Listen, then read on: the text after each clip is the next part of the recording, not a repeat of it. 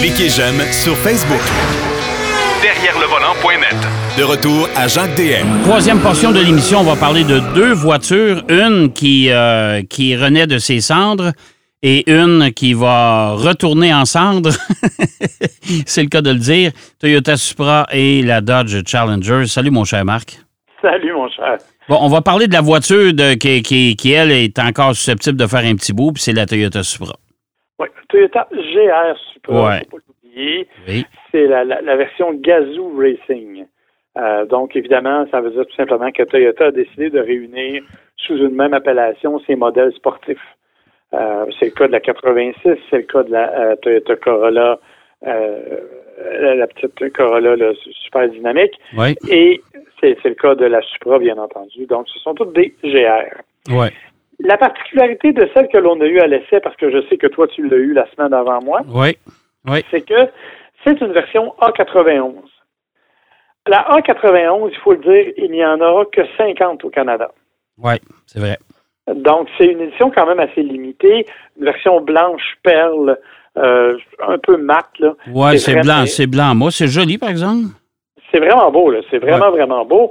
Mais bon, bien entendu, tu auras compris que c'est une option là, qui n'est pas nécessairement donnée euh, de ce point de vue-là.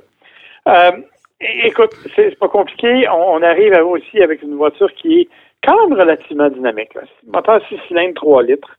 382 chevaux, 369 livres-pieds, moteur turbo, tu auras bien entendu. Et nous, on avait la version manuelle 6 rapports, euh, avec une boîte qui est particulière, je trouve, dans son maniement. Euh, écoute, moi, je pense que je me suis pas servi de la première vitesse pas une fois. Ben, moi, je m'en suis servi, mais tellement le rapport est tellement court. euh, Il faut, faut, faut que tu passes à la deuxième rapidement. Là. Écoute, moi, je, je, je démarrais de la deuxième, puis honnêtement, c'était quasiment plus facile. Euh, je trouvais qu'en première, elle avait tendance à, excuse l'anglicisme, mais à boquer. C'est vraiment là, à aller chercher tout ce qu'elle pouvait. Alors qu'en deuxième, c'était d'une grande souplesse et ça allait super bien. Ouais. Sauf que, ironiquement, euh, dans le tableau de bord, tu as dû remarquer toi aussi, la voiture te suggère de changer de vitesse Oui. pour correspondre au régime moteur et à la vitesse à laquelle tu vas. Oui. L'idée, c'est de maximiser l'économie carburant. Je t'avoue qu'à part de jouer sur mes nerfs, ça n'a pas maximisé grand-chose.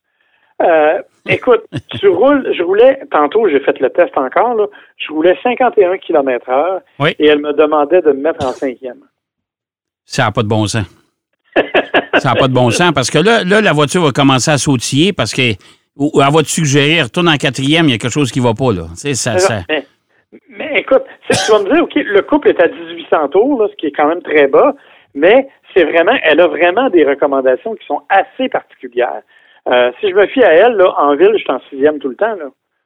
Euh, Ouais, mais tu sais, fais comme moi. Moi, je m'en suis jamais occupé de ça. ben, moi non plus. Moi, la seule chose que je me suis battu, là, OK, régulièrement, c'est le reculon. Ah oui, c'est pas facile à aller chercher, hein? Non, non, c'est pas clair. C'est pas clair. Hein? Non, effectivement. Ça- OK. Je pensais que j'étais La- tout seul. Là, je suis content qu'on est deux. non, non, parce que, en fait, on dirait que la- la- le levier de transmission est incliné, comme s'il est incliné à 30 degrés vers la, droite, vers la gauche. Ouais. Ouais. quand tu essaies d'aller chercher le reculon, tu finis en première, ça se peut pas qu'il soit si loin que ça. Tu sais, c'est vraiment, il faut vraiment que tu ailles loin pour aller le chercher. Honnêtement, il y a ça. Et un autre élément, euh, moi, j'ai une tendre épouse qui aime beaucoup traîner avec elle des bouteilles d'eau quand elle part. Elle a des bouteilles recyclables qu'elle met dans le porte-gobelet. Oui. Quand il y a quelque chose dans le porte-gobelet, tu finis avec le coude. Parce que le porte-gobelet est logé directement derrière la boîte de vitesse. Oui. Fait que Ouais. quand tu changes de vitesse, tu es toujours accroché dans ce qu'il y a dans le porte-gobelet. Constamment. Oui. C'est vrai. Je suis d'accord avec toi. Ouais. Du point de vue, point de vue ergonomique, c'est vraiment pas top. Euh, honnêtement, c'est, pas la meilleure idée. En revanche, ceci étant dit, ça c'est notre chiolage de vieux garçon. Euh, le reste, il faut quand même avouer que c'est une voiture qui, d'une part, a de la gueule. hein. Elle a vraiment un style et le nombre Elle a, un de style, elle a un style unique. Ça, c'est sûr. Totalement. Ouais. Totalement. Et le nombre de pouces en l'air que j'ai eu Ouais. et de gens qui ont ralenti devant chez moi pour regarder le modèle, c'est vraiment assez spectaculaire. là. Ouais. Ça faisait longtemps qu'il n'y avait pas eu tant de monde que ça qui regardait la voiture. Et une fois ça dit, quand tu embarques sur la route, c'est une voiture qui est super agréable à conduire. Elle est relativement confortable. Les sièges te donnent un bon support. Trouver la position de conduite au début, ça n'a pas été facile. OK? Euh, mon problème étant que mes proportions sont un peu particulières, c'est-à-dire que j'ai des petites jambes et une grosse bédaine. Fait que, il fallait évidemment. Bon appétit tout le monde. mais là, je m'en excuse, mais c'est la réalité. Euh, alors, il fallait vraiment que je prenne une position un peu couchée pour être capable d'aller vraiment à fond sur les pédales et d'avoir le volant au bon endroit. Ça, ça a pris quelques, quelques ajustements pour le trouver. Une fois que ça a été fait, cependant, écoute, on est allé se promener, on est allé dans les cantons de l'Est, euh, aller visiter des savonneries et des trucs comme ça. Et, honnêtement, on a fait des, centaines de kilomètres sans problème et avec beaucoup, beaucoup de confort. Donc, ça, ça va bien. Évidemment, les, suspensions, on va se le dire, c'est rien de très, euh, très excessif comme suspension. Euh, c'est pas un véhicule qui les suspensions sont pas trop rigides. Euh, évidemment, c'est quand même un véhicule qui techniquement est fait pour la piste. Tu as un mode piste d'ailleurs euh, dans les réglages que tu peux avoir. Mais les suspensions sont quand même un petit peu molles à mon goût. Ben, c'est ça que je peux dire, c'est que c'est des suspensions qui sont parfaites pour une voiture de tourisme, mais pas tant pour une voiture de piste. Parce que moi, en même temps qu'elle, j'avais la Z, la nouvelle. Et euh, je te dirais que la Z, c'est plus, c'est plus rigide que ça, là. Oui, oui, oui, absolument. Là. Absolument. Là. Euh, fait que, puis, puis encore la Z, moi j'ai eu la, la, Z4 récemment aussi. Puis ça aussi, euh, c'était euh, assez, euh, assez raide là, comme, comme suspension. Là. On est dans un autre monde. Là. Euh, fait que, évidemment, c'est une voiture donc qui, étonnamment, est davantage tournée vers justement le côté tourisme plutôt que le côté véritablement pure performance. Donc, c'est une auto qui est très agréable dans sa conduite, une auto qui est quand même le fun à conduire au point de vue dynamique. Là. Euh, elle a une bonne tenue de route et tout. Il y a toujours le bémol de sortir de l'auto. et oui, d'entrée, c'est tel que tel parce qu'on peut toujours se laisser tomber. Mais euh, sortir de l'auto, euh, une chance qu'on porte pas de jupe. Effectivement. Euh, puis ça demande un. Oui, c'est ça. Tu sais, je veux dire, euh, ça demande un certain exercice. faut être en forme de débarquer de là-dedans. Là. Ah, comme, comme je dis toujours, c'est toujours plus graisseux que gracieux quand je débarque de ce char Oui, tout à fait. Tout à fait, tout à fait. En fait, il faut aussi dire que la voiture elle-même, elle est faite pour être difficile à sortir. Et là, je m'explique. Quand tu regardes le, le, le, le toit, le toit, il est bombé. Il est vraiment fait pour qu'une fois que tu sois assis à l'intérieur, tu aies un excellent dégagement pour la tête. Puis quand on a essayé cette voiture-là au lancement, on l'avait essayé sur la piste au Mont-Tremblant. Et on le faisait avec un casque sur la tête et à l'intérieur, ça va. Mais j'étais incapable de rentrer dans la voiture avec le casque sur la tête parce que le seuil de porte en haut est tellement bas que je suis toujours accroché dedans. Oui. Il faut faire attention au coco, euh, même quand on s'assoit dedans. Là. Oui, absolument. Et le problème, c'est que les portières sont grandes et s'ouvrent très grandes aussi. Fait que là, tu finis par rentrer, tu t'assois et tu t'aperçois que ta porte est grande ouverte. Faut que tu te ressortes la tête pour aller la chercher. Puis quand tu veux descendre la voiture, faut que tu pousses avec ton pied dans la porte pour être sûr qu'elle reste ouverte. Oui, exactement, parce qu'elle est lourde, puis elle a tendance à revenir, effectivement. Elle a tendance à se refermer, puis tu peux l'avoir Saint-Mollet facilement. Exactement. Et aujourd'hui, je suis allé faire une expérience. Je suis allé essayer le REM, le fameux train. Là. Euh, donc, évidemment, j'ai stationné la voiture dans les stationnements qui sont réservés pour ça. Sauf que, évidemment, ils ont voulu maximiser l'espace. Donc, les stationnements sont étroits, très étroits. Euh, tellement que j'ai débarqué ma femme avant de rentrer dans l'espace de stationnement. Et sortir de là sans faire de grosses poques sur la voiture voisine, c'était aussi un exercice assez périlleux, je te dirais. Est-ce que tu as fait comme le monsieur qu'on a vu à un moment donné sur Facebook euh, qui descendait de sa Lamborghini, tu t'es laissé rouler sur le plan? Non, non, non, parce que pour ça, il faut que tu ouvres la porte grande, je suis pas grave, j'avais pas de place.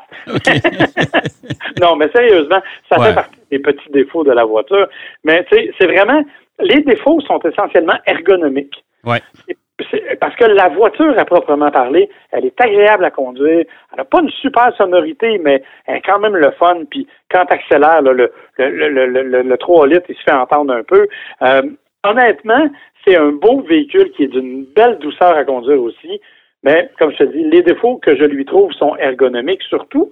Euh, et ben, dans le cas de la A91 qui est manuelle, il faut le rappeler, 73 000 la version que l'on avait. Oui. Euh, alors que si tu vas chercher une version, puisqu'elle est disponible en version 2 litres 4 cylindres, elle est à 57 000 à ce moment-là. Oui.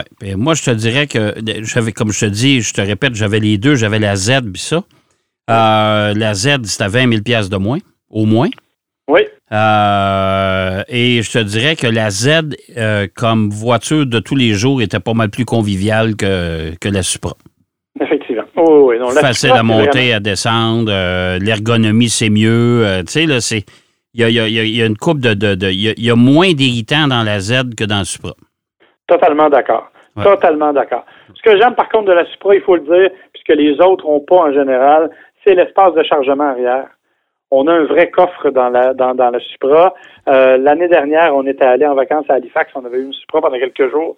Puis on a réussi à rentrer nos deux, nos deux valises de cabine, deux carry-on, euh, à l'intérieur de la vallée sans difficulté, puis il y avait de la place en masse. Donc, il y a quand même un coffre qui est plus imposant que dans les autres petites voitures du genre, mais tu as raison de dire qu'au jour le jour, des fois, c'est un véhicule de compromis, mais c'est un véhicule de plaisir. Oui, tout à fait. Mais la, la, la, vois-tu, euh, le, le, le, coffre de la Supra est plus caverneux et plus profond, mais plus étroit, tandis que dans la Z, euh, c'est plus large. Oui, mais, moins, mais moins profond, c'est ça. C'est pas, c'est vraiment pas haut. Moi, écoute, j'ai mis une boîte, j'avais des, des trucs à mettre, et j'ai mis une boîte dans le, coffre de la Z. Puis, euh, honnêtement, euh, ça prenait tout pour que le, le, le, coffre se referme. Là. Euh, donc, tu sais, c'est, c'est le défaut, en fait, de ce véhicule-là, mais bon. On s'entend pour dire que quand tu achètes ça, c'est pas nécessairement pour partir et puis déménager. Là. Non, tu t'attends pas à avoir un station wagon, comme dirait l'autre. bon, écoute, il nous reste à peu près quatre minutes. la Challenger, une voiture que tu as toujours bien aimée. Mais euh, c'est le champ du signe. Cette voiture-là va disparaître du catalogue, je pense, l'an prochain, déjà. En fait, on finit au mois d'août les fabrications. Bon. Cette année-là. OK. C'est terminé. La il n'y aura pas de modèle 2024. Les derniers, ce sont les Dodge Challenger 2023. On appelle d'ailleurs, qu'on appelle d'ailleurs, on a sorti des éditions spéciales qu'on a appelées Last Call. Ouais. Euh, il y en a eu sept. Bon, je sais pas trop pas trop sûr pourquoi ils en ont fait sept éditions, mais en tout cas, euh, ils en ont fait sept. Euh, celle que moi, j'ai conduit, c'est la Scat Pack 392, euh, avec la boîte manuelle 6 vitesses. Écoute, tu l'as dit, c'est un véhicule que j'aime beaucoup, mais vraiment beaucoup. Véhicule que ma femme aime encore plus que moi, d'ailleurs. C'est hmm. un peu rigolo parce qu'il faut quasiment se...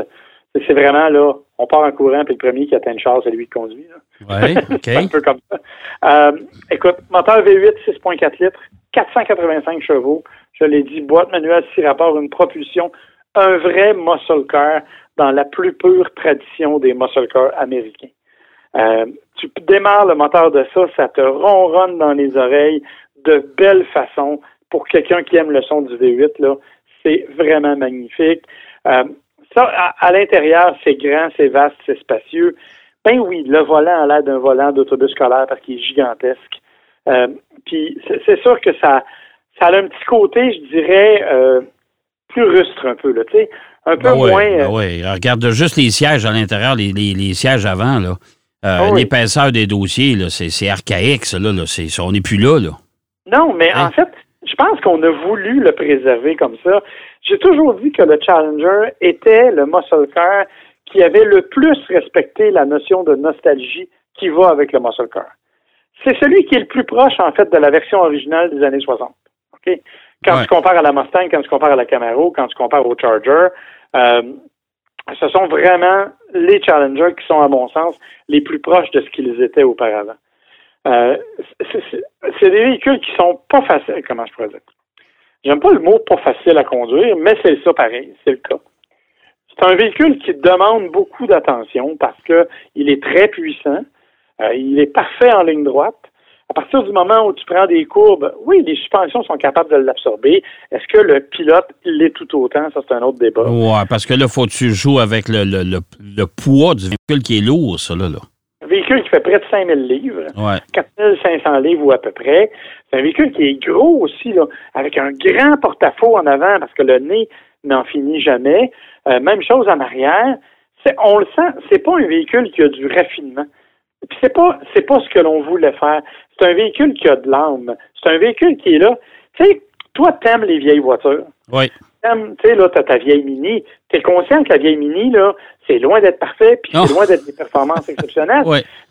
Mais il y a quelque chose. Ben moi, avec le Challenger, je ressens ce même sentiment-là. Euh, même s'il est plus récent, évidemment, il est quand même tout à fait agréable. Il est très confortable. Les sièges sont extrêmement confortables. Système Uconnect à l'intérieur qui est vraiment efficace au niveau de la gestion de l'infodivertissement, ça va très bien. Les modes de conduite que tu peux changer avec les tableaux d'affichage CRT qui te donnent toutes les fonctions que tu peux t'imaginer et toutes les informations que tu peux t'imaginer pour la conduite. Mais c'est vrai que c'est une espèce de une espèce de gros dinosaure, disons-le, là, euh, qui, est fait vraiment là pour être conduit en cowboy. C'est plate à dire, mais c'est ça que c'est. Oh, et puis, euh, puis moi, je te dirais que Stellantis ont poussé le modèle à sa limite. C'est-à-dire qu'ils ont vraiment réussi à conserver ce, modèle-là avec toutes les déclinaisons qu'on y a trouvées. Là, euh, il suffit de penser aux versions Red Eye et compagnie, avec les moteurs L4 et puis les ailes gonflées, etc. Ils, ont tout fait avec le véhicule, mais là, il faut, passer à d'autres choses. On n'a pas le choix. On n'a pas le choix. Moi, j'ai compté, j'ai compté à peu près neuf versions du véhicule. Bon, c'est fait que... Allant, allant, de la SXT, SXT de base à la Demon qui vaut 130 000 ben, c'est ça. C'est vraiment tout ce qu'il faut entre les deux. Mais, bon, comme je te dis, le, le Scat Pack 392, c'est un peu le, milieu de terme. C'est vraiment un véhicule, comme je te dis, dont j'aime l'âme, dont j'aime le, le, vroom vroom et tout, mais qui n'est pas du tout raffiné. Là. Tu sais, quand tu conduis la Supra, tu la conduis du bout des doigts. Quand tu conduis le Challenger, tu as les deux mains fermées puis les, les, les jointures un peu blanches parce qu'il faut tu serres en bon, ben, écoute, bon, fait que dis bye-bye, c'est terminé et l'émission aussi est terminée. Merci, mon cher Marc.